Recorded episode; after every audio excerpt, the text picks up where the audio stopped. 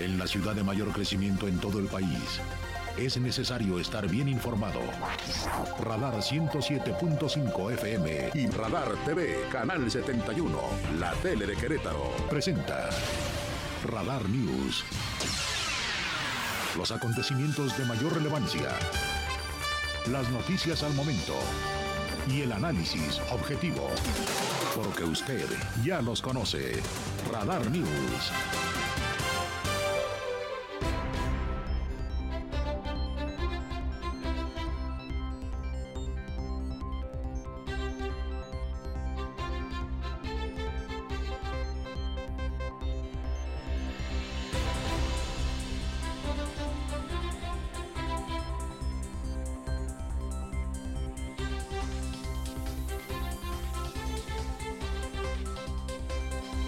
Tal? ¿Cómo están? Qué gusto saludarle en una nueva emisión de Radar News. Soy Andrés Esteves, junto a un gran equipo de compañeras y compañeros, listos para llevarles toda la información, lo más importante de este día, que es 12 de octubre, recordando el descubrimiento de América, el encuentro de dos mundos, el Día de la Hispanidad, como usted prefiera y guste conmemorar esta fecha emblemática en la historia de la humanidad, no solo de nuestro continente, por supuesto.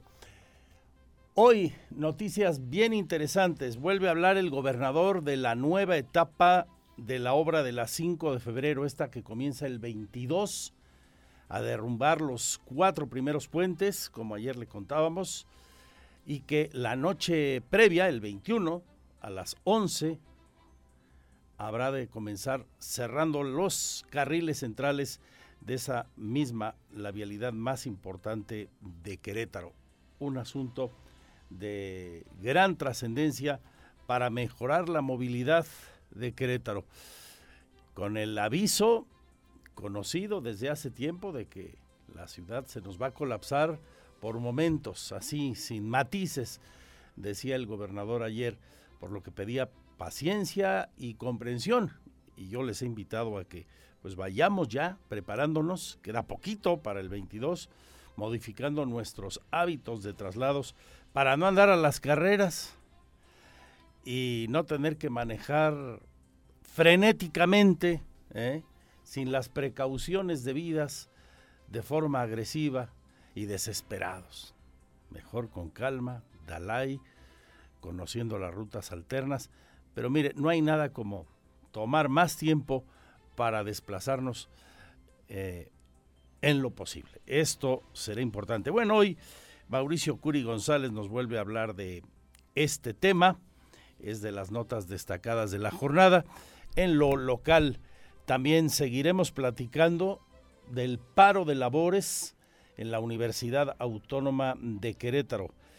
Este continúa, pero hay información colateral al respecto y tiene que ver pues con el motivo central de este legítimo movimiento, el eje central de origen, poner un freno, pedirle a las autoridades universitarias pongan un freno, sin echar balones afuera de la cancha, sin patear el bote a los acosadores, a quienes violentan la tranquilidad y la paz de las mujeres, a quienes cometen delitos peores y han sido denunciados en su momento por estos eh, asuntos, por estas eh, felonías.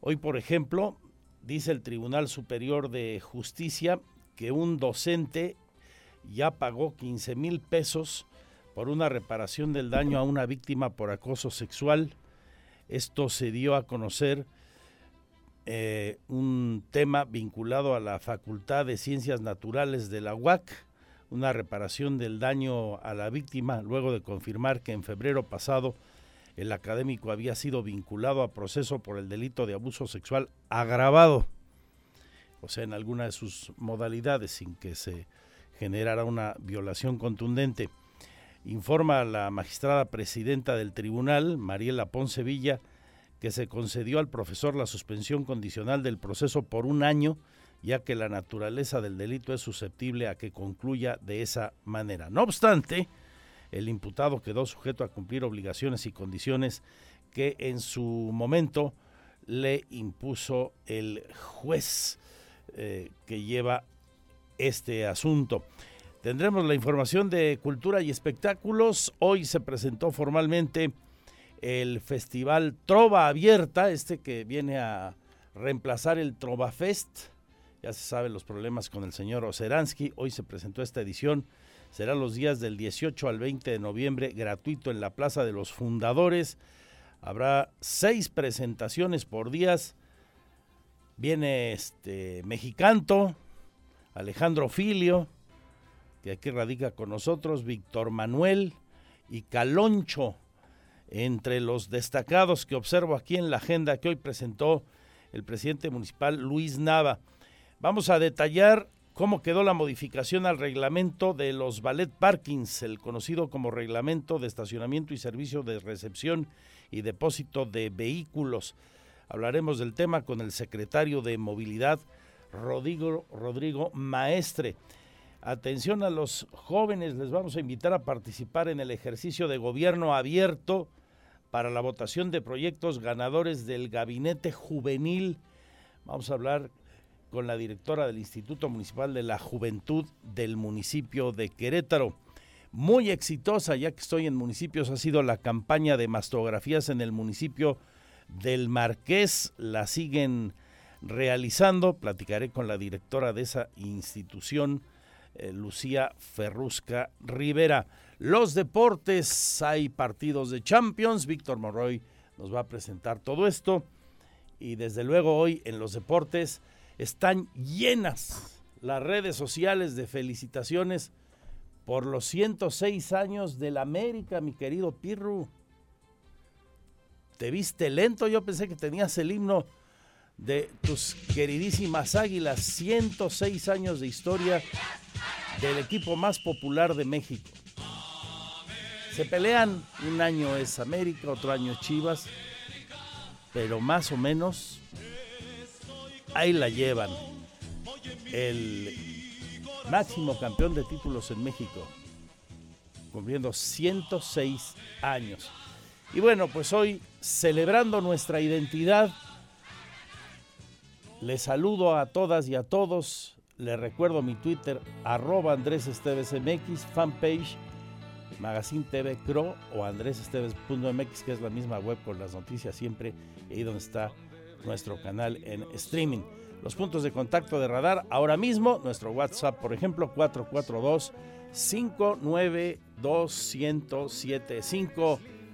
y que viva América. Nada tan bello como nuestro continente donde el fuego se hace amor, el río es hablador y el monte selva.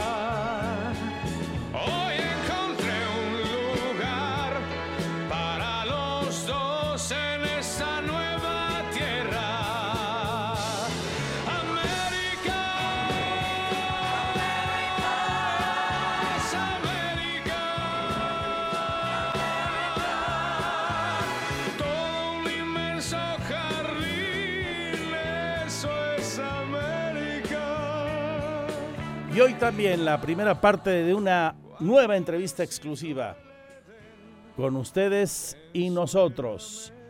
Esta es la segunda de Radar News.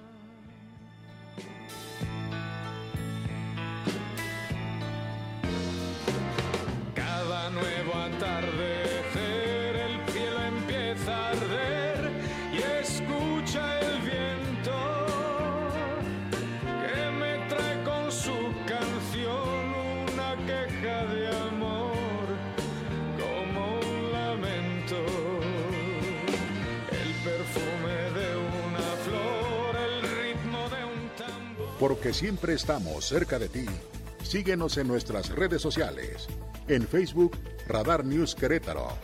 En Instagram, arroba Radar News 1075 FM. En Twitter, arroba Radar News 1075. Radar. Este es el resumen, lo más importante del día en Radar News.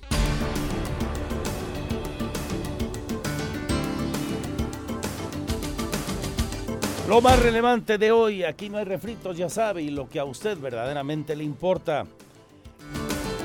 Renunció Horacio Duarte como titular de la Agencia Nacional de Aduanas. Se va a la grilla a la campaña del Estado de México. Hoy lo anunciaba el presidente de esta forma.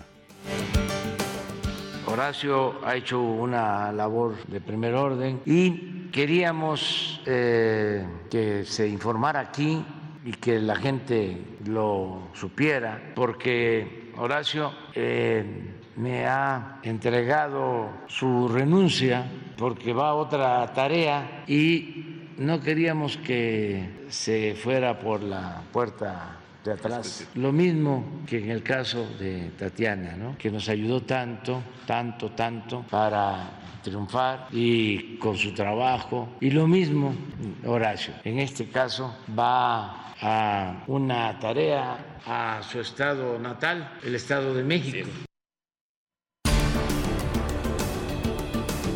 La tarea de la grilla, ¿no? Pues a prepararle el terreno a la candidata de Morena a la presidencia de la República.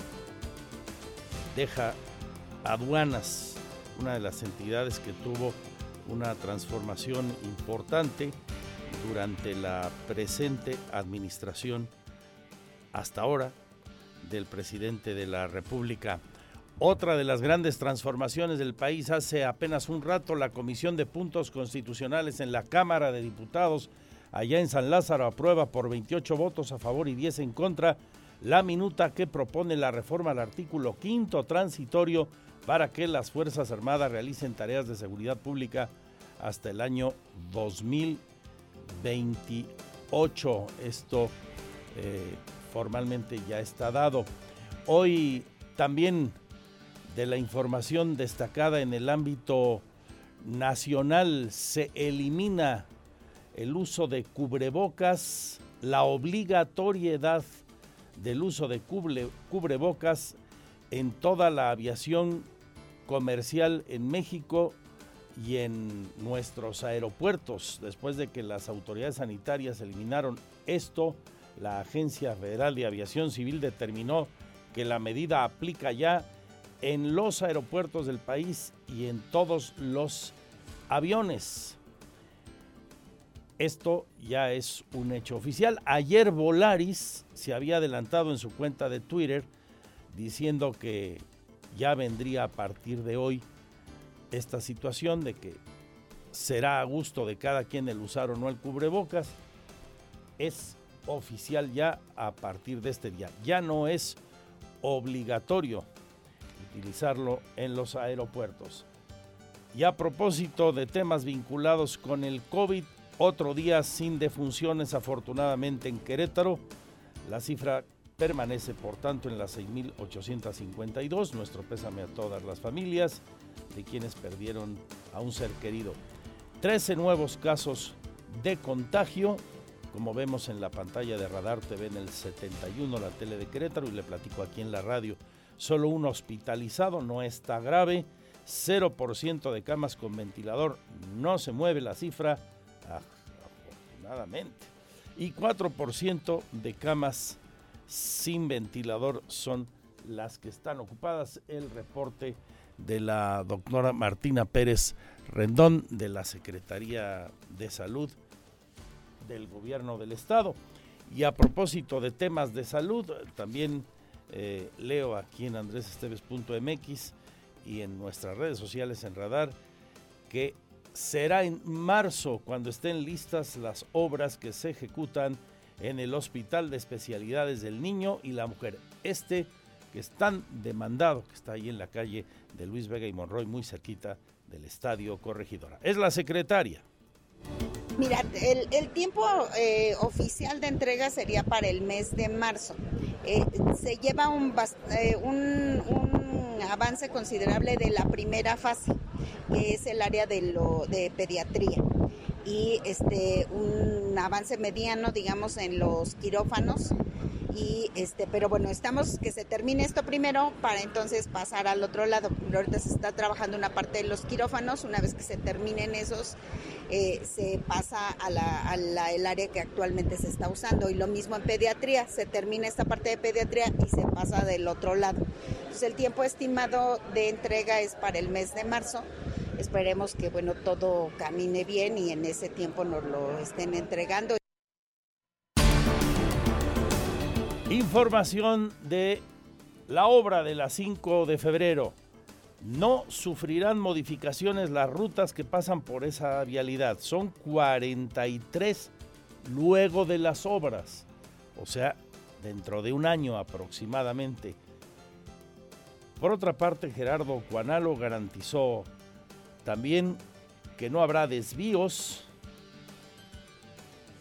con el inicio de las obras de ingeniería que se están realizando ahí a propósito de que el 22 de octubre arrancan los trabajos para la demolición de los cuatro puentes. Recordemos, lo que se cierra son carriles centrales. Bueno, estamos hablando de 43 rutas, las que pasan aquí, son el 60% de las rutas del, sistema total.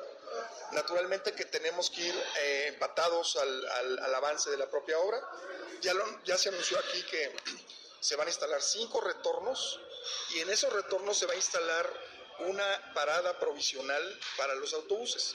Tenemos que cuidar que, los, que las paradas de los, de, los, de, los, de los usuarios vayan acorde a donde están establecidos los cruces.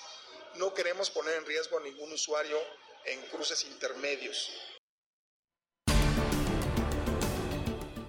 Y como le decía usted hace apenas un rato, el gobernador habló de nueva cuenta del tema de la obra, como ayer tras la presentación de la misma, por la mañana, como le contábamos aquí.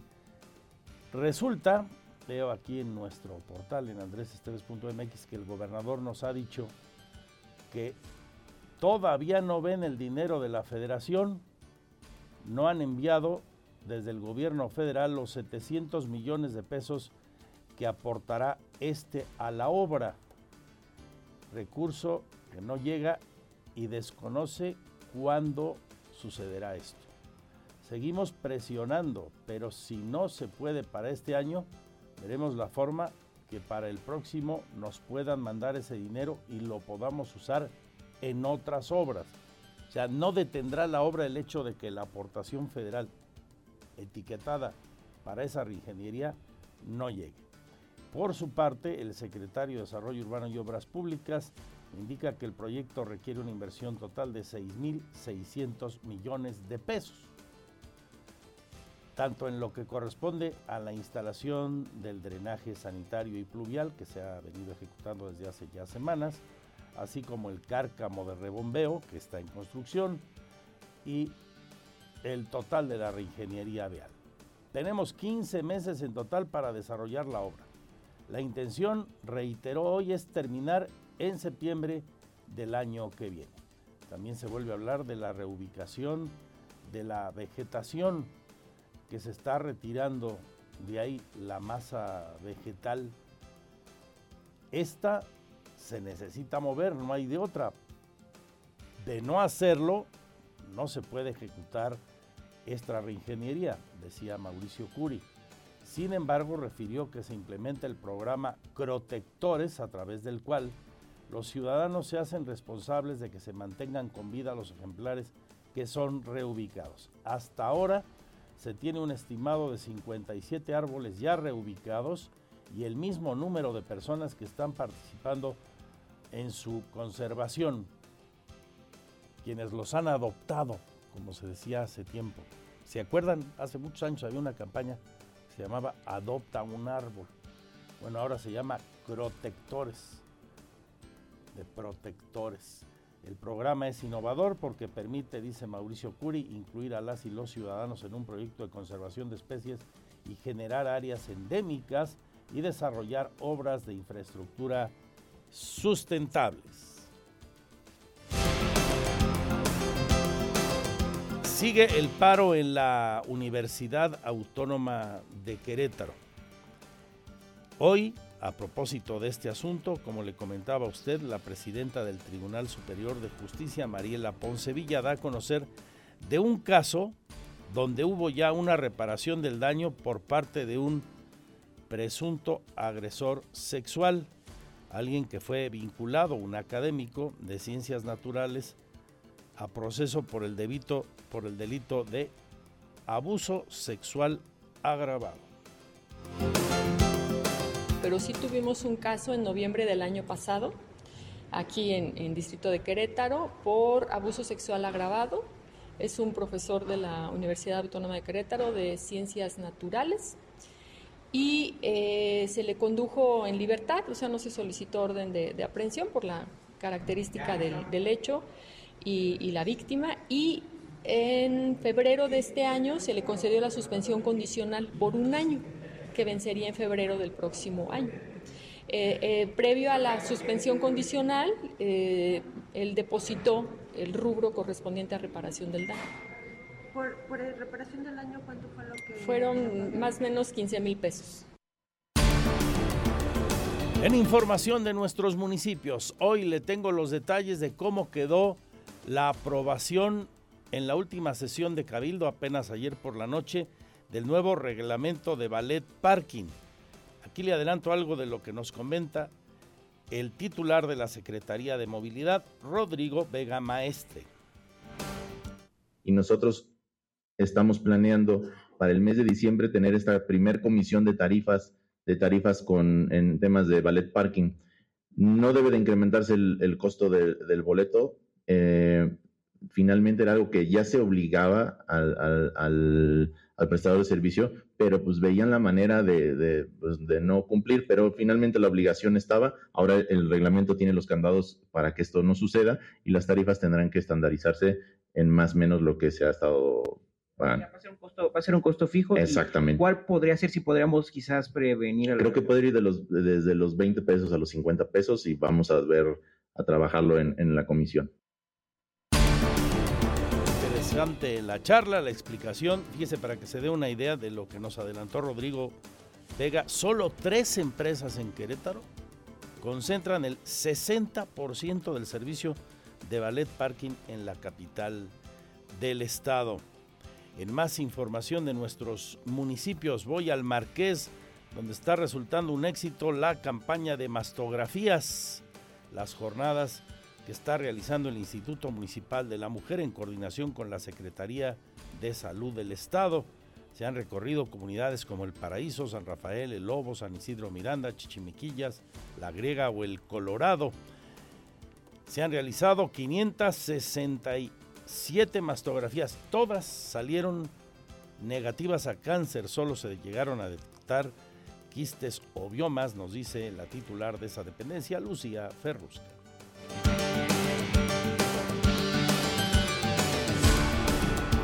Seguimos en este noticiero. Ya sabe usted que empieza a la una y acaba a las 3 de la tarde. Y le tengo también la sección de cultura y espectáculos. Hoy el presidente municipal presentó la edición del Trova Abierta 2022, primera edición de este festival que sustituye al viejo Trova Fest del señor Oceransky. Este lo organiza completamente el municipio de Querétaro. Ahora, con la primera edición, del Festival Trova Abierta 2022 que se llevará a cabo del 18 al 20 de noviembre. Este festival internacional será gratuito para que las familias puedan disfrutar de estos espectáculos sin costo alguno. Se realizará en la Plaza Fundadores con la presentación de seis artistas por día, entre ellos Víctor Manuel, Alejandro Filio, Mexicanto y Caloncho. En Querétaro seguimos impulsando y promoviendo al talento local. Por ello, durante septiembre se llevó a cabo el concurso Trova Abierta, en el que participaron jóvenes talentosos de la ciudad y muchos ganadores se presentarán en este festival. Vamos a hablar de la quinta edición del Tex Jardín Cenea, reflexiones urbanas, reflexiones sociales que afectan a la sociedad nos habla de este evento María Andrea Ortega. Esta nueva edición de TED es la quinta edición, es nuestro quinto año consecutivo en Querétaro. Está conformada por nueve speakers, de los cuales el, el mensaje que vamos a dar este año parte de lo que hemos venido sufriendo o padeciendo a raíz de la pandemia. Creo que no fue una, una buena época para a raíz de eso este, decidimos uh, convocar a las mejores mentes que consideramos para que compartan algún mensaje que pueda este, pues ahora sí generar una conciencia más sana y más saludable. En los reportajes urbanos, a propósito de la efemérides del 12 de octubre, día del descubrimiento de América, de la hispanidad, del encuentro de dos mundos, Día de la Resistencia Indígena, también se denomina en muchos lugares de nuestro continente, como en México. La comunidad triqui del estado de Querétaro pide a las instituciones gubernamentales más espacios de trabajo y que cese la discriminación contra ellos. Aquí su representante, Susana Ramírez, nos habla del tema. Tenemos más de 32 años aquí en Querétaro y, este, y estábamos este, resistiendo los embates del gobierno estatal y municipal.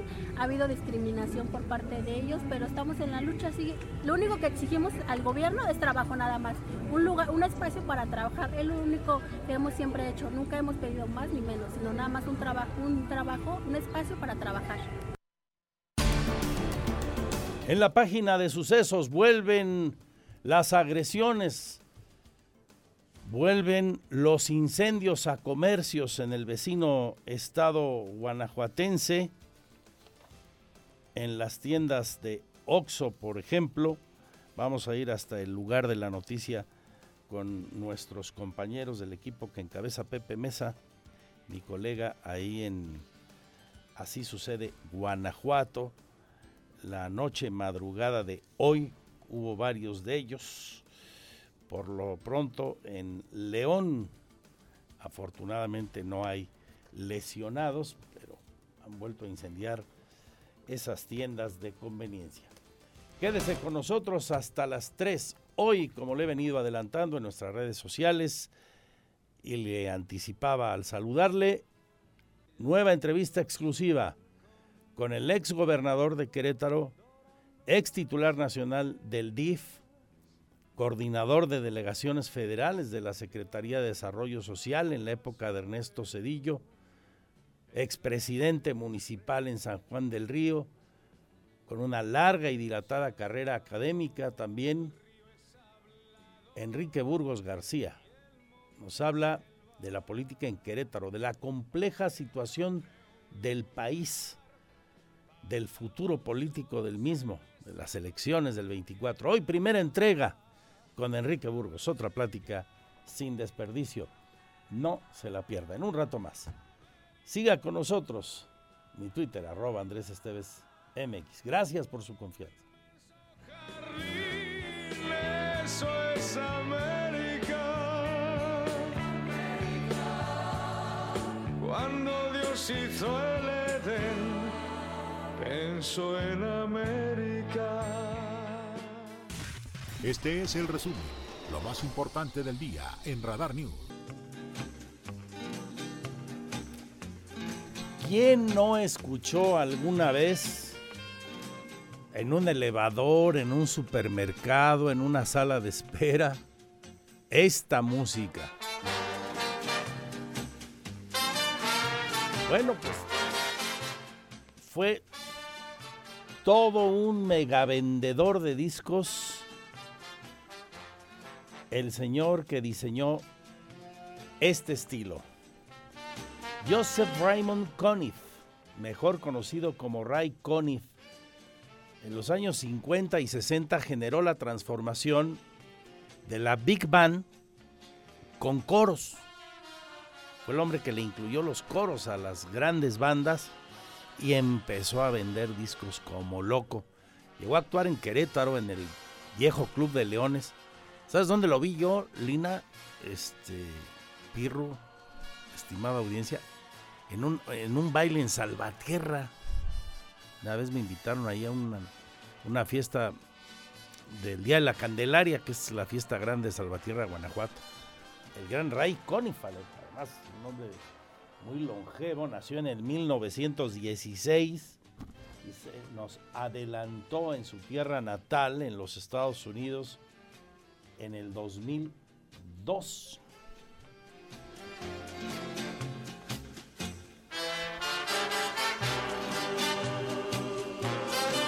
Y abrimos la sección de cultura y espectáculos con la alfombra roja que nos pone el maestro Ray Conniff con su legado para que nos cuenten todo sobre el Trova Abierta 2022.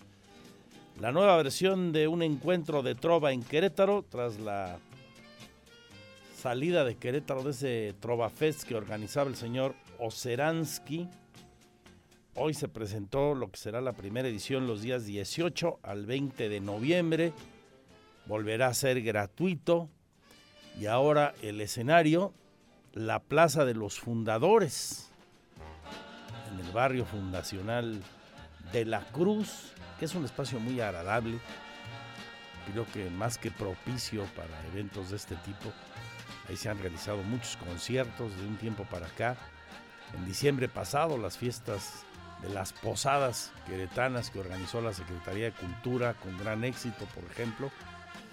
Luego vino el Querétaro Experimental. Y ahora, ahí mismo, será esta nueva versión de un festival de trova con Trova Abierta 2022. Para todos los amantes de esta música, el programa del que nos va a dar cuenta el señor Alejandro Payán incluye a figuras como Víctor Manuel, el asturiano, el esposo de Ana Belén, Alejandro Filio, mexicanto y otros más como Caloncho.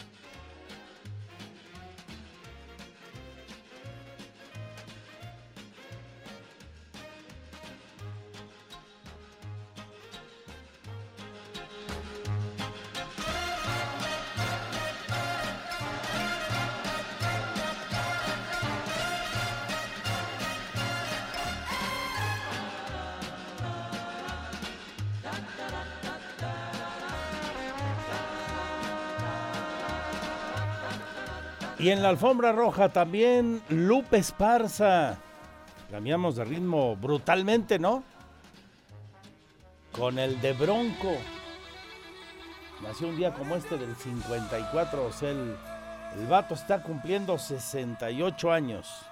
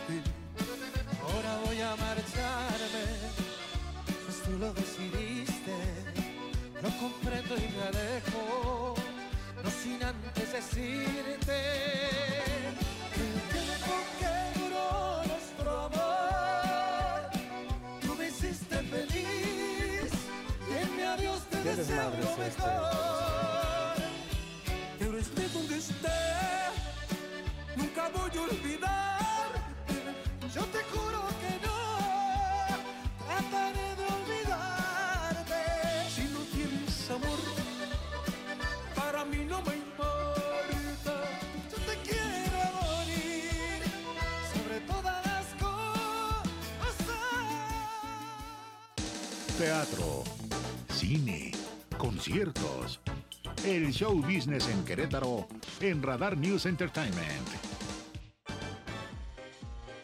Excelente miércoles, mitad de semana, Andrés y a todos los radioescuchas de Radar News. Mi nombre es Olivia Lara y les presento la sección de Cultura y Espectáculos. Presentan Programa Estatal de Cultura 2021-2027. Se llevó a cabo la presentación del Programa Estatal de Cultura 2021-2027, con el que se busca dar rumbo a la manifestación artística en la entidad y sembrar la cultura entre la sociedad queretana.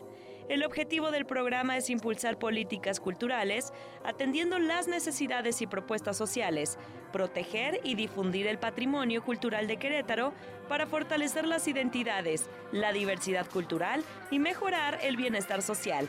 Los cuatro ejes en los que se divide el programa buscan enriquecer a la sociedad local, nacional e internacional. Dichos ejes se enfocan en 1. La inclusión, en donde se fomentará que todas las personas formen parte de las dinámicas culturales del Estado. 2. Se apoyará a los artistas de todas las disciplinas acondicionando y ofreciendo espacios para exhibición y muestras teatrales. 3. Habrá una descentralización de los servicios y una oferta cultural para los 18 municipios de la entidad. Y 4. Se posicionará y difundirá la riqueza y la diversidad cultural y artística de Querétaro fuera del Estado y del país. En más información, taller de igualdad de género, ni una más. La Secretaría de Cultura del municipio de Querétaro y la Casa de Cultura Bicentenario te invitan al taller Ni una más, taller de igualdad de género. La violencia en la que viven las mujeres en comunidades de Querétaro es consecuencia de vivir en una sociedad en la que se normaliza la violencia en la vida diaria, así como el bajo nivel de educación que da como resultado la falta de oportunidad en el crecimiento profesional y económico será impartido por la psicóloga y terapeuta mental Adriana Cedillo Díaz, todos los lunes de octubre y noviembre de 10 a.m. a 11 a.m. en la Casa de Cultura Bicentenario, ubicada en Ocampo número 3B, Santa Rosa Jauregui. Para más informes, comunícate al teléfono 442 291 1084. Y por último, gira Ficunam en Querétaro. La Secretaría de Cultura del Estado de Querétaro, el doceavo Festival Internacional de Cine de la Universidad Nacional Autónoma de México, Unidad de Vinculación de la UNAM Juriquilla y Centro Cultural UNAM, invitan a FICUNAM en el Centro de las Artes de Querétaro es una exhibición de películas de la selección FICUNAM de sus secciones Competencia Internacional, ahora en México, Atlas y Umbral.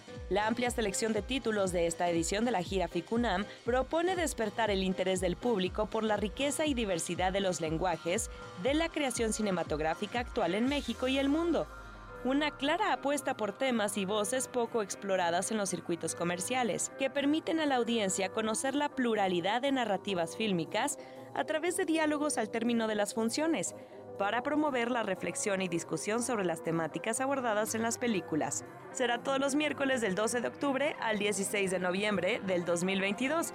La entrada es libre, función especial y conversatorio en centros penitenciarios.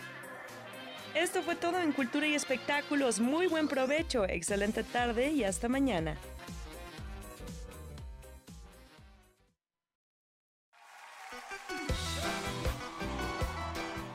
Venga, don Lupe Esparza, y venga, señor Payán, con la información del nuevo Festival de Trova en Querétaro. El alcalde Luis Nava presentó la primera edición del Festival Trova Abierta 2022 que se llevará a cabo del 18 al 20 de noviembre y será gratuito en la Plaza Fundadores con seis presentaciones por día, entre las que destacan artistas como Víctor Manuel, Alejandro Filio, Mexicanto y Carloncho.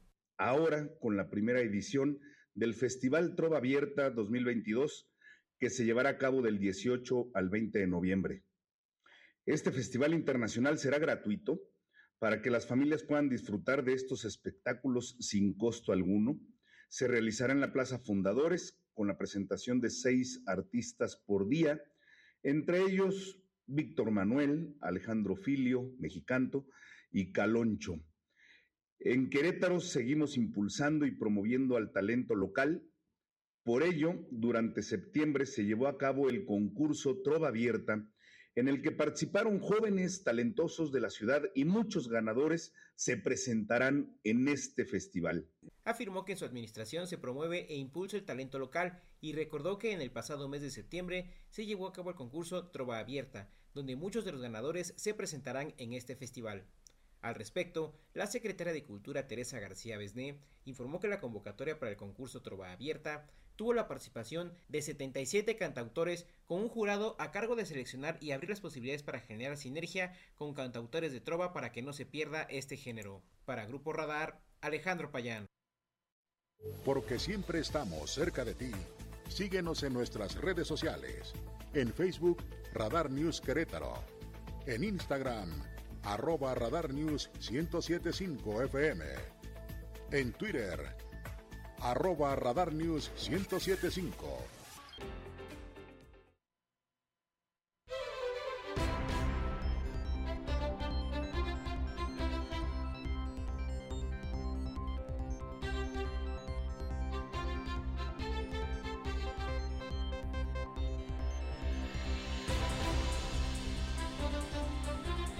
Estamos en radar y son ya las 2 de la tarde con 8 minutos.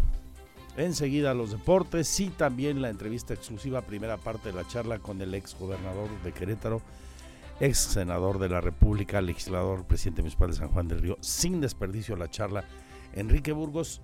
Mire, yo al ex gobernador lo entrevisté muchas veces, eh, siendo gobernador, cuando fue coordinador de delegados federales de la Sede Sol en la administración de Ernesto Cedillo, director del DIF a nivel nacional, en la época de Nilda Patricia, la esposa de Cedillo, y muchas veces. Le puedo asegurar que en esta charla, que hoy entregamos la primera parte, escuché al Enrique Burgos más crítico, más abierto de todos cuantos he conocido en una entrevista. Eh, habla sin, sin matices de, de, la política en Querétaro y a nivel nacional. No se la pierda, en un ratito más.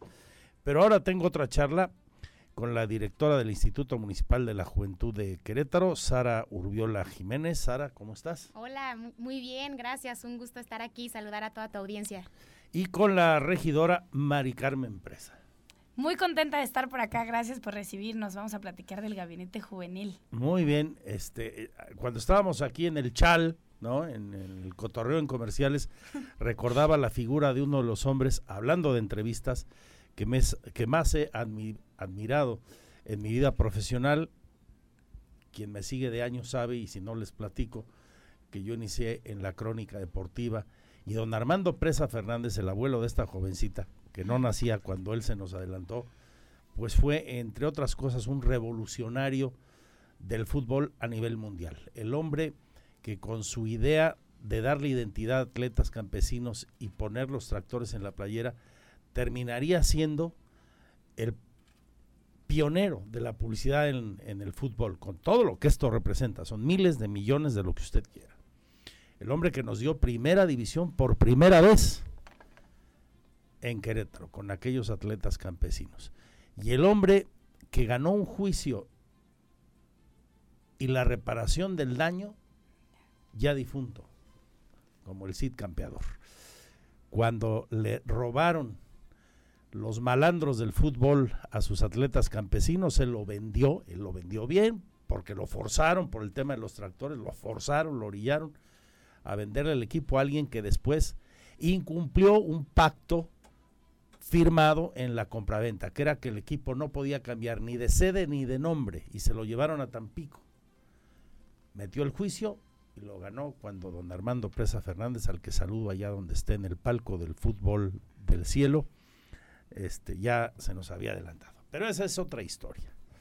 Pero viendo a, no puedo evitar viendo a Mari Carmen recordar a esa figura tan admirada. Y yo agradecerle que, que lo recuerden con, no, con, con las anécdotas, historias que cuentan. Bueno, no, pues nos podemos quedar aquí hasta pasado mañana, Mari Carmen. Sara, ¿qué va a pasar con el ejercicio de gobierno abierto de jóvenes gabinete juvenil en el municipio de Querétaro? Pues te platico, Andrés. La verdad es que este ha sido un ejercicio padrísimo que hemos estado haciendo con los jóvenes aquí del municipio de Querétaro, en el cual en este gabinete juvenil estuvieron participando 93 jóvenes con estas ganas de proponer, de innovar, de crear, y estuvieron participando en 17 secretarías.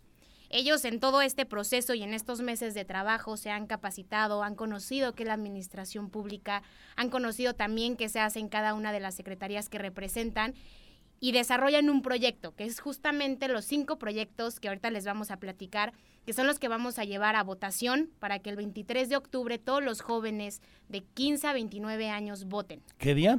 El 23 de octubre. ¿Qué es?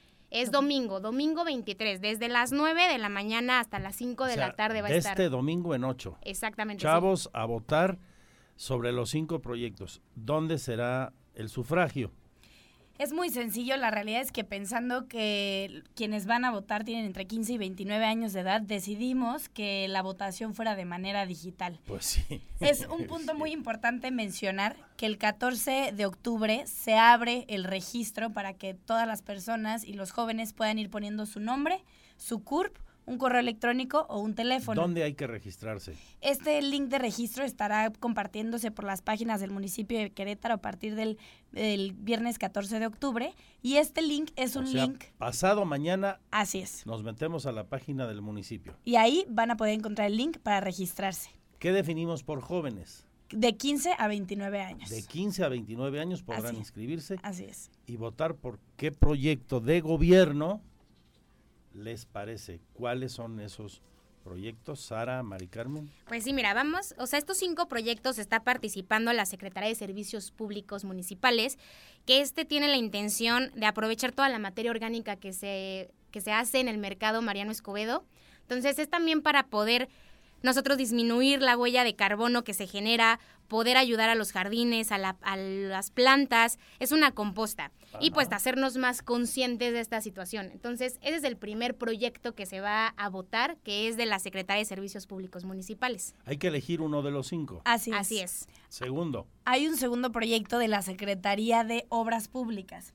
Este proyecto lo hicieron tres jóvenes y ellos identificaron que en la colonia magisterial había la oportunidad de rehabilitar un parque lineal y unas canchas. Entonces ellos están entregando todo el proyecto para poder hacerlo. para quien no sepa dónde está la magisterial, es la que se encuentra casi en los límites con el municipio de Corregidora. Adelante de la Plaza de Toros, sobre Constituyentes, pasando Jardines de la Hacienda. Y aquí me gustaría que si alguien de esa colonia nos está escuchando, pues se ponga muy las pilas el 23 de octubre, porque si este proyecto resulta ganador, significa Se que rehabilitará. Un parque lineal. Exactamente. Ok, chavos entre 15 y 29. Tercer proyecto a votación. El tercer proyecto es de la Secretaría de Seguridad Pública del municipio de Querétaro. Este es un proyecto, la verdad, también muy innovador porque consiste en el patrullaje aéreo. Aquí lo que se busca es que haya el fortalecimiento para la prevención y el combate de la delincuencia. Patrullaje aéreo, Sí, con drones. Con drones, exactamente. Perfecto. Cuarto proyecto, Mari Carmen. El cuarto proyecto es de la Secretaría de Desarrollo Sostenible, se llama Cronéctate. Eh, las y los jóvenes lo que proponen es una aplicación para que la- las personas jóvenes se enteren de aquellas convocatorias y programas que tenga el municipio de Querétaro, que se puedan agilizar aquellos trámites gubernamentales, los, los que sean viables. Lo que ponen en esta primera eh, entrega de su proyecto es mínimo la licencia de funcionamiento y un tercer punto que quieren abarcar con esta aplicación es poder geolocalizar aquellos comercios locales y promover su, su consumo, ¿no? Eh, restaurantes, hoteles, productores, em, todos aquellos que, que tengan su producción aquí en Querétaro, poderlo sumar a esta aplicación. Muy bien. Y el quinto y último de los competidores, entre comillas. De estos finalistas, está el sistema municipal DIF, que este es un centro integral SACI. Y aquí se van a atender en tres ejes, ¿no? La psicología, medicina y nutrición. Aquí también entendiendo pues que la salud y el bienestar tanto mental como corporal pues es súper importante. ¿Para toda la población? Para toda la población, exactamente. Ok. Híjole, dos consideraciones. Yo no puedo votar por dos añitos nada más. ¿A qué se ríen? Solo por dos años. Solo por dos añitos me pasé. Este, los cinco están muy buenos. Sí, la realidad es que sí. Y comentarte que pues son proyectos que hicieron las y los jóvenes, eh, pero también vienen muy arropados por las secretarías, por el titular de cada secretaría. Eh, ya todos los secretarios conocen los proyectos que se están poniendo a consideración de la ciudadanía Muy para bien. que en su momento, si llegan a resultar ganadores, sean viables su ejecución. Bueno, yo felicito a la administración de Luis Nava primero por abrir a la ciudadanía en general, independiente, eh, con independencia de su edad, políticas públicas. La, la- la determinación de ejecutar qué política pública. Ojalá que todos los gobiernos en el país pensaran igual, polarizaran menos y pensaran igual. Y este y dos, recordar, inscríbanse a partir de pasado mañana, métanse a la página del municipio. Y tercero, yo no voto, pero si votara, ¿Por cuál votar? todos son muy buenos. ¿Quieres saber? Sí. Sí. Por el quinto. ¿Por el último? Sí. Por el del DIF. La salud es fundamental. La salud no espera. Está muy bien, ahí estarán los cinco proyectos El de finalistas. seguridad me parece muy bueno también. Todos son muy buenos. Felicidades a todos los creadores de estos cinco proyectos. Y la última y más importante consideración, pues que hagan los cinco, nada, hombre. Está Pues que el claro que fueron presupuesto nos dé. finalistas. Sí, bueno, sí, pues sí. Que, que estire la cobija para el lado de la Secretaría de eh, la Juventud y las dependencias que tendrían que instrumentar todo esto. Le agradezco mucho a Sara Urbiela Jiménez su presencia aquí y a la regidora Mari Carmen Presa. Al contrario, muchas Es la gracias por regidora más joven del Cabildo, supongo. Sí, de Sí, esta pues administración De esta, sí. 2022-2024. Bien, Pues venga. Muchísimas gracias. Estamos en Radar News. En un momento le actualizo la información del paro en la UAC. Más información sobre la obra de la 5 de febrero que hoy se divulga. Y la exclusiva con Enrique Burgos. Lo mejor su compañía. Mi Twitter arroba Andrés Esteves MX.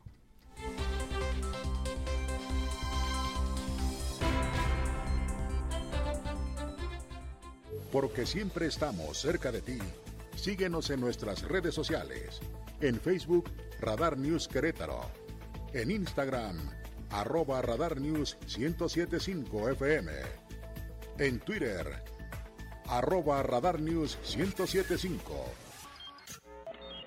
Radar. Goles, estadísticas, pasión, victorias, empates, derrotas y todo lo que acontece en el mundo deportivo con Víctor Monroy en Radar Sports.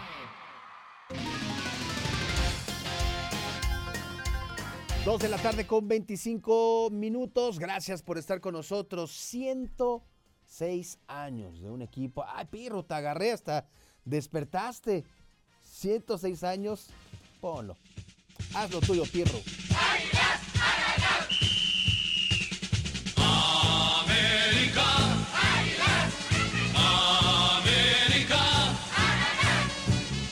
Pues sí, no cabe duda que el América, un equipo al que odias o un equipo al que amas.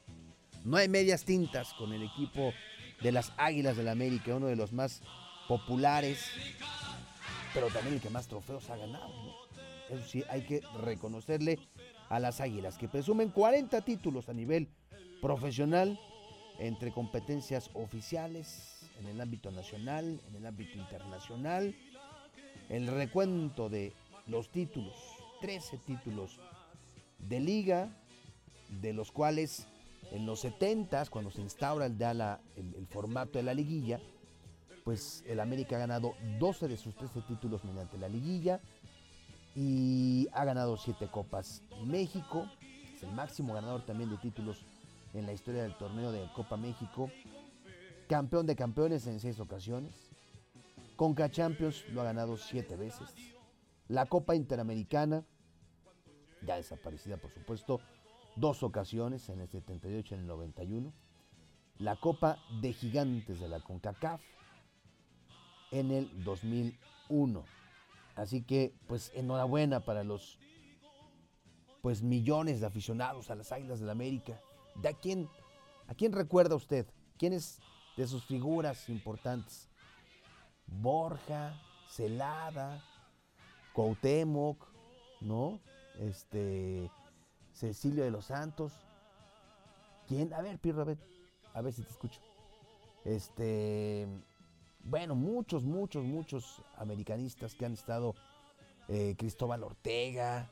Bueno, la verdad es que si hiciéramos una larga lista de jugadores emblemáticos, este, Sague, por ejemplo, ¿no? Ah, Carlos Reynoso, claro. Sí, claro, de los, de los que son obligados, Alfredo Tena, Salvador Cabañas, Germán Villa, por supuesto Guillermo Ochoa, eh, Raúl Jiménez, Enrique Borja, Pavel Pardo. Este, bueno, pues han, han pasado muchos, muchos. Antonio Carlos Santos ha estado. Yo me acuerdo mucho de, de François Omar Villic. ¿Te acuerdas de él? Uno de los de los históricos también que dejaron dejaron huella. Oribe Peralta. Bueno, pues muchos, muchos. Eh, eh, Villic. Bueno, pues sí son muchos, mi pirro. Los que, los que sí, hay que decirlo, han hecho esta historia ganadora, esta historia de las Águilas del la América, que pues hoy, hoy festejan el Odiame Más. Y ya que hablamos del América, bueno, pues hoy arranca la liguilla del fútbol mexicano.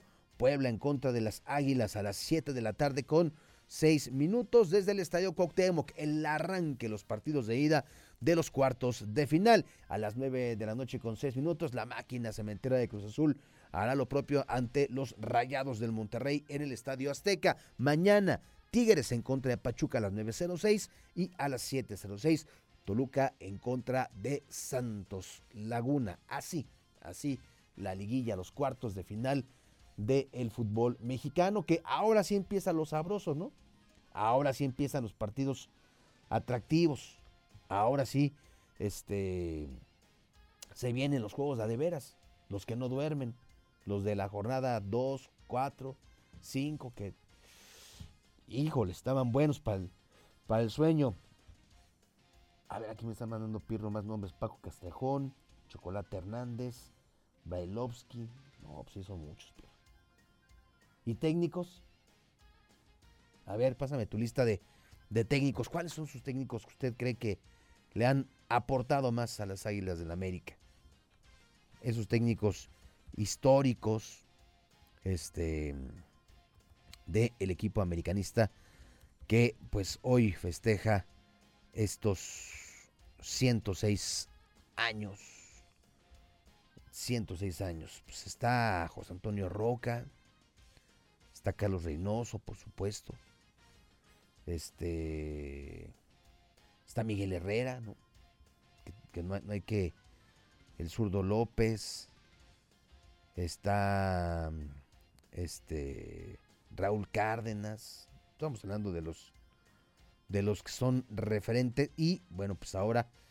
Ahora vamos a ver si Fernando El Tan Ortiz puede meterse a la historia del equipo americanista. Oiga, eh, ¿qué, jornada, eh, la de Champions, la del día de hoy. Qué jornada. Por lo pronto, en lo que comenzó tempranito con la actividad, en los partidos de la mañana, un encuentro con sabor mexicano, con picante, con picor. Napoli, que le gana cuatro goles por dos al Ajax. Anotación de Irving, el Chucky Lozano desde el minuto cuatro con la presencia de los mexicanos por parte del Ajax. Entró Jorge Sánchez, que es una, una buena este, noticia, ¿no? Entró Jorge Sánchez, entró también Edson Álvarez, quienes tuvieron ahí participación. Y bueno, pues eh, por supuesto aquí lo, lo importante este, es que Jorge Sánchez pues entra, arranca como titular en este partido. Y bueno, pues no, no le alcanzó. Cuatro goles a dos el resultado de este duelo, de lo destacado que se está jugando en este momento. El Fire Leverkusen está perdiendo un gol por cero ante el Porto. El Barcelona sigue sin ganar. Minuto 32 y está empatado a cero con el Inter de Milán. Pero bueno, hoy a las 3 de la tarde, Roberto Sosa Calderón y un servidor le esperamos en Radar Sports. Vamos a platicar de eh, los, eh, la postemporada, la noche que tuvo ayer el mexicano Julio Urias en el béisbol de las grandes ligas. Vamos a hablar de la liguilla, vamos a hablar de selección mexicana. Bueno, hay mucho, mucho de qué platicar al, finalizar la segunda emisión de Radar News con mi compañero Andrés Esteves. Por lo pronto, mi nombre es Víctor Monroy. Gracias. Muy buenas tardes.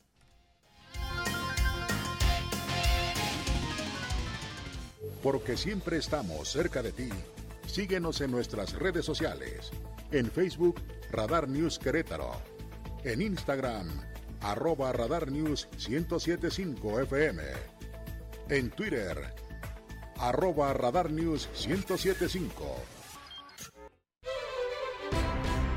Información importante, más noticias sobre la segunda etapa de la transformación de la 5 de febrero. Una obra que, como ayer se reiteró, costará 6.600 millones de pesos, segunda etapa que comenzará el 22 de este mes. Recuerde usted, una noche antes a las 11 se cierran las vialidades de la 5 de febrero en sus carriles centrales. Tómelo en cuenta.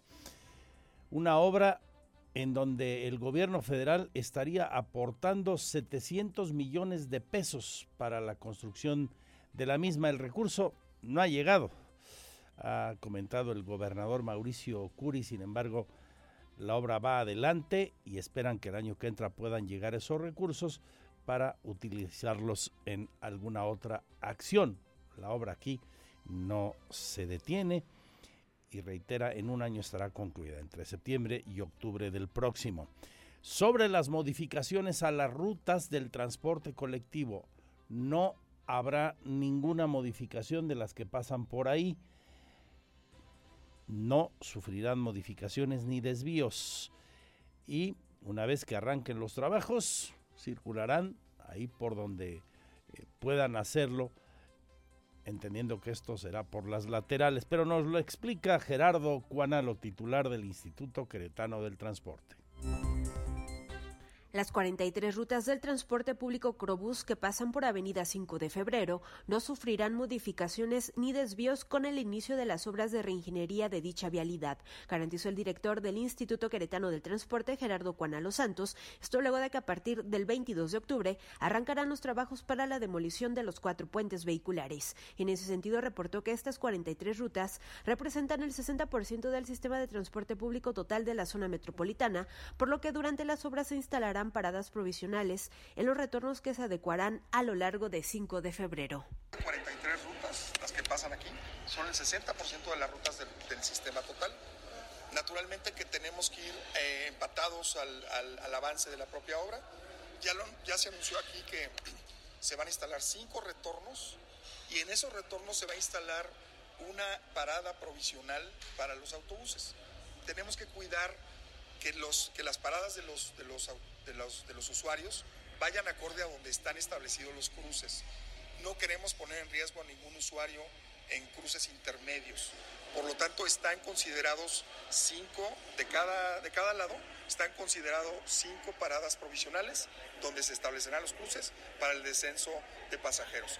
Juan Los Santos aclaró que si en algún momento fuera necesario realizar algún cambio en alguna ruta, se tendrá que llevar a cabo, pero se hará del conocimiento previo a los usuarios. Aunado a ello, señaló que se informará a los usuarios el cambio de paradas de los autobuses que serán habilitadas en los retornos de 5 de febrero a partir del 22 de octubre. El titular del IQT recordó que los beneficios de estas obras serán disminuir los tiempos de traslado gracias a la construcción de los carriles confinados para el transporte público y de las nuevas estaciones para los usuarios. Para Grupo Radar, Andrea Martínez. Y le platico en la última hora, saludo en eh, la primicia a Gerardo Vázquez Mellado Solesi, una vez que Adriana Vega pasó a ocupar el cargo de titular de la Secretaría de Turismo, llega a la dirección de promoción de la Secretaría de Turismo, un área clave, Gerardo Vázquez Mellado Solesi, que ya tuvo experiencia justo en esa misma posición en la administración de José Calzada. Suerte a Gerardo Vega y que se promocione mucho y bien a Querétaro. Enseguida, la exclusiva con Enrique Burgos, entre otras cosas, lo mejor su compañía. Porque siempre estamos cerca de ti. Síguenos en nuestras redes sociales. En Facebook, Radar News Querétaro. En Instagram, arroba Radar News 1075 FM. En Twitter, arroba Radar News 1075. Radar. La entrevista Radar News.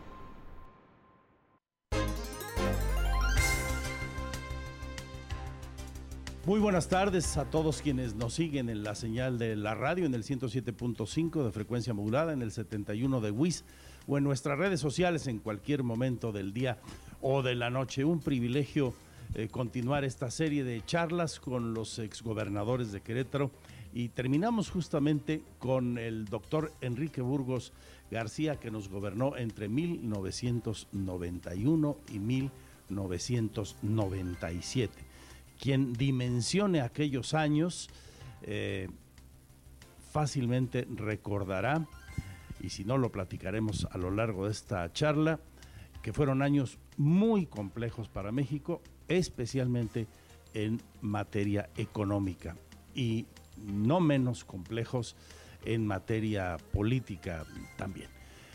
Enrique Burgos García, que fue presidente municipal en San Juan del Río con una dilatada carrera política en el poder legislativo, presidió la Cámara de Senadores de nuestro país, trabajó en el gobierno federal, fue eh, director nacional del DIF en la época de Ernesto Cedillo Ponce de León, un académico vigente en la Universidad Nacional Autónoma de México, también en la Universidad Autónoma de Querétaro en su momento.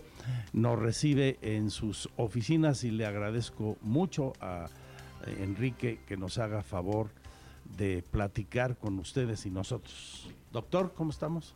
Primero, muchas gracias Andrés por la gentileza de darme esta oportunidad de compartir, de platicar, de saludarte y, bienvenidos, bienvenidos a esta su oficina. Esta serie que pues nos ha servido mucho porque nos ha permitido eh, abrevar de tantos conocimientos de políticos muy destacados y, seguiremos haciéndolo por supuesto y dimensionar el presente conociendo nuestro pasado. No se entiende el presente y nos condenaríamos a llegar mal al futuro si no entendemos lo que pasó antes. Absolutamente. Enrique, aquellos años en los que llegaste a ser gobernador y antes, cuando muy joven empezaste en la vida política en la Universidad Autónoma de Querétaro, fuiste director de eh, diferentes grupos universitarios en tu facultad, etc. derecho, sí. Em, al día de hoy, ¿cómo se ha transformado la política? La manera de hacer política en aquellos años, del todopoderoso Partido Revolucionario Institucional, la llegada de la democracia efectiva. Eh, ¿Cómo dimensionas este cambio en los tiempos? Bueno, por una parte yo creo, Andrés, que eh, la transformación de Querétaro ha sido gradual pero constante, se ha mantenido. Me parece que los, eh, la segunda mitad del siglo pasado y lo que llevamos de esta, los 22 años de este, de este milenio, eh, Querétaro efectivamente ha tenido continuidad con los matices propios de quien le toca gobernar o de la sociedad que le toca gobernar o de los mecanismos de información y de comunicación. En la segunda eh, mitad del, siglo anterior, de los años 50, el 2000, eh, probablemente la forma de comunicarse era más restringida y más limitada.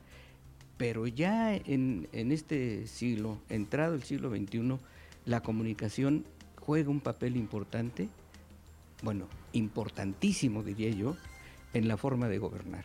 Porque es la vía en la que la sociedad está tomando el pulso de los problemas, el gobernante también, ya no solamente la radio y la televisión, que siguen siendo, por supuesto, sino el nuevo escenario que te eh, integra las llamadas redes sociales y que son formas prácticamente, debe haber en México unos 100 millones de aparatos aproximadamente, en donde prácticamente todo el mundo tiene acceso a la información instantánea.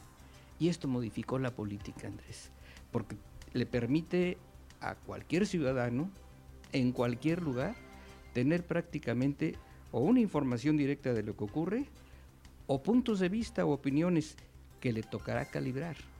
No quiere decir que todo sea de lo mejor. Hay puntos de vista con los que coincides o con los que no coincides. Pero creo que todo es crecimiento. Al final de cuentas, el, el usuario, la sociedad, la persona, mujer, hombre, joven, eh, tendrán oportunidad de ir midiendo, de ir calibrando y de asumir su propio criterio. Si te pidiéramos, eh, como lo hago, definir tu administración, ¿cuáles serían las notas destacadas? Cinco aspectos que consideres marcaron tu gobierno. Yo creo que desde el punto de vista eh, financiero, económico, eh, hubo una severísima dificultad porque justamente a la mitad del sexenio, cuando traíamos eh, pues proyectos que estimamos eran viables y que eran además urgentes o importantes para Querétaro, en el 94, aquel famoso error del 94, Error de diciembre. el error de diciembre nos cambió el escenario, porque los cálculos económicos o financieros se reducen prácticamente a la mitad, casi al 50%. Entonces tenías ya que ver, primero, qué suprimías de tu programa y segundo, cómo hacías para mantener lo que ya estaba en, en marcha. Por ejemplo, Centro Sur. Eh, con el equipo de gobierno habíamos convenido en que el crecimiento de Querétaro era tan presionado que debería encontrar dos centros bien proyectados, bien canalizados, con la infraestructura suficiente, un centro sur y un centro norte. El centro sur se establecieron las bases, parte era terreno de gobierno y parte fueron aportaciones en terrenos de particulares. En el centro norte, donde hoy está la Universidad Tecnológica de Querétaro, pues eh, se hizo lo mismo, dos desarrollos. Para ubicar a, a nuestra a, audiencia más joven, en tu gobierno se traza pie de la cuesta. Exacto. Sombrerete. Exactamente. Y vialidades que detonaron lo que hoy conocemos y está densamente poblado y en aquellos años no había nada. Nada es nada. Era cero aquello, cero. Y, y Centro Sur pues era cero. Eh, eso nos limitó. Me preguntabas tú qué es lo que impactó más. Ese fue uno de ellos, lo económico. Eh, por el otro lado, se, se presentaba un escenario en el orden político, una alternancia, que políticamente, eh, con mi militancia priista de siempre, te significaba un volver la mirada a Querétaro. ¿Qué pasó? ¿Por qué hubo una alternancia no otra vez para el PRI, sino para Acción Nacional? ¿Por qué perdió el PRI? Yo- Sería la- el, el- eh, el exacto. dato que llamaba la atención. ¿Por qué perdió el PRI en Querétaro? Y por primera vez llega un Una gobierno alternancia. panista. Y, y los críticos a, tu gestión eh, a- insinuaron, y algunos insinúan todavía, que le facilitaste la llegada a Ignacio Loyola contra un enemigo político al interior de tu partido, que era Fernando Ortiz Arana. Sí, sí, se mencionó mucho eso y a mí me preocupaba. Primero porque con Fernando eh, eh, existió desde siempre una muy buena relación, una buena amistad y yo siempre lo consideré como un, un político muy relevante. Eh, presidente de la primera asamblea del Distrito Federal, presidente de la Cámara de Diputados, presidente del Senado de la República, o sea, presidente del PRI. Entonces, sí me preocupaba mucho. Sin embargo, yo creo que, vuelvo al comentario de la pregunta anterior, yo creo que los medios de comunicación, la información y todo, planteaban otra cosa. Eso sucedió en Querétaro, en el 97, pero sucede en el Congreso de la Unión. Por vez primera se pierde la mayoría en el Congreso de la Unión, simultáneamente con Querétaro. Se pierde Nuevo León, simultáneamente con Querétaro. El Estado de México pierde mayoría en su Congreso, en su Congreso local y varios estados entran en lucha por alternancia. Fue Sonora, Nuevo León se perdió. Entonces, yo creo que fue un nuevo ambiente. 1997 todo esto. 97, sí señor. Yo lo, yo lo advierto como... Y, luego, por otra parte, el ambiente económico era muy crítico, muy duro. ¿Por qué? Porque había ocurrido el, el error del 94. ¿Qué decía la industria Querétaro? Estamos, estamos en severas dificultades. ¿Qué decía el comercio en el 97, después del, del golpe del 94? Estamos en situación verdaderamente delicada.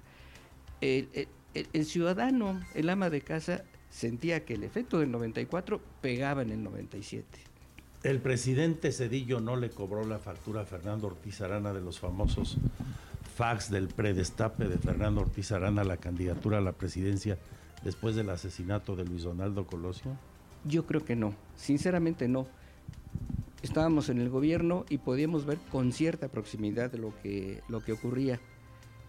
Eh, el Ortiz Arana, Fernando, fue estrictamente riguroso y disciplinado. Nunca generó un movimiento que no fuera, en todo caso, eh, avalado o autorizado por el jefe político del país. No, yo creo que fue una circunstancia. Jefe político que era Salinas. Que era Salinas, efectivamente. Yo, yo, que además, este, pues había buena relación entre ellos también. No, yo creo que fue el, el golpe de la economía que como en todo y en todas las épocas, ¿eh? la economía determina el comportamiento social, lo queramos o no. Eh, en un detalle que a mí no se me olvida, para entender el nivel de austeridad que implementó el gobierno de Enrique Burgos. En los apagadores, en los contactos de Palacio de Gobierno, se mandaron poner unos engomados o papelitos que obligaban a los trabajadores del gobierno a apagar la luz a cierta hora de la tarde. Exacto. O sea, Los- si se querían quedar a trabajar más tiempo, no se les permitía por ahorrar energía eléctrica. Exacto. Eh, ¿Fue un mensaje político, Enrique?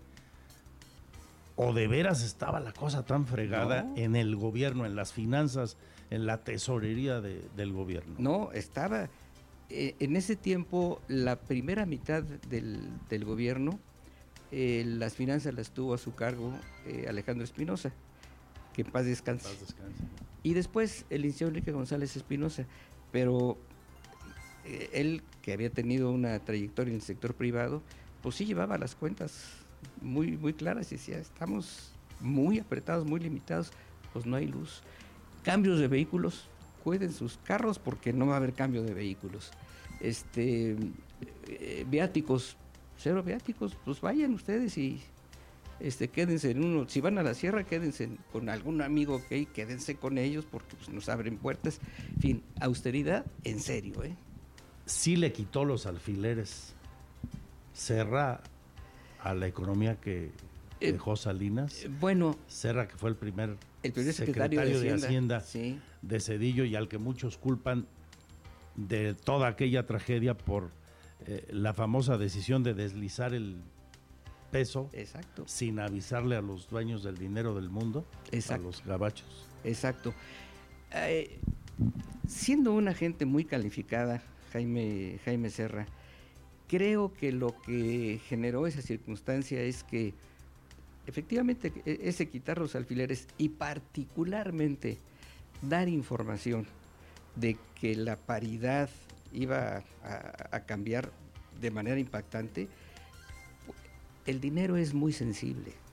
El capital es informado, sensible y toma decisiones. Ahora con esos instrumentos de la tecnología, el dinero sale con una- un teclado. Un clic. Sí, un clic.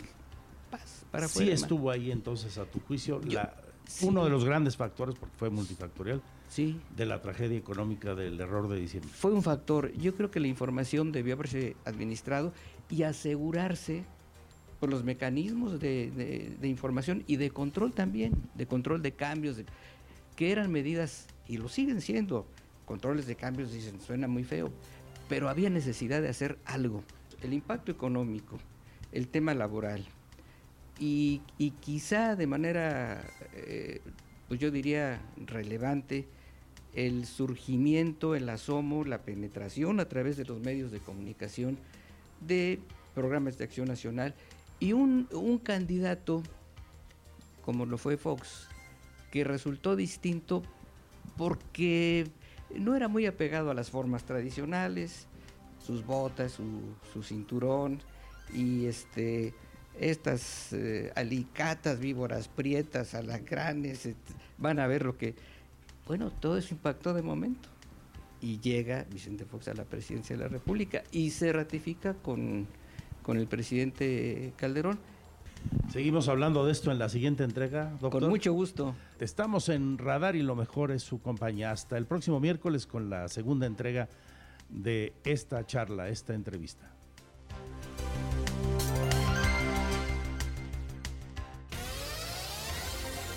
Ahora está usted bien informado.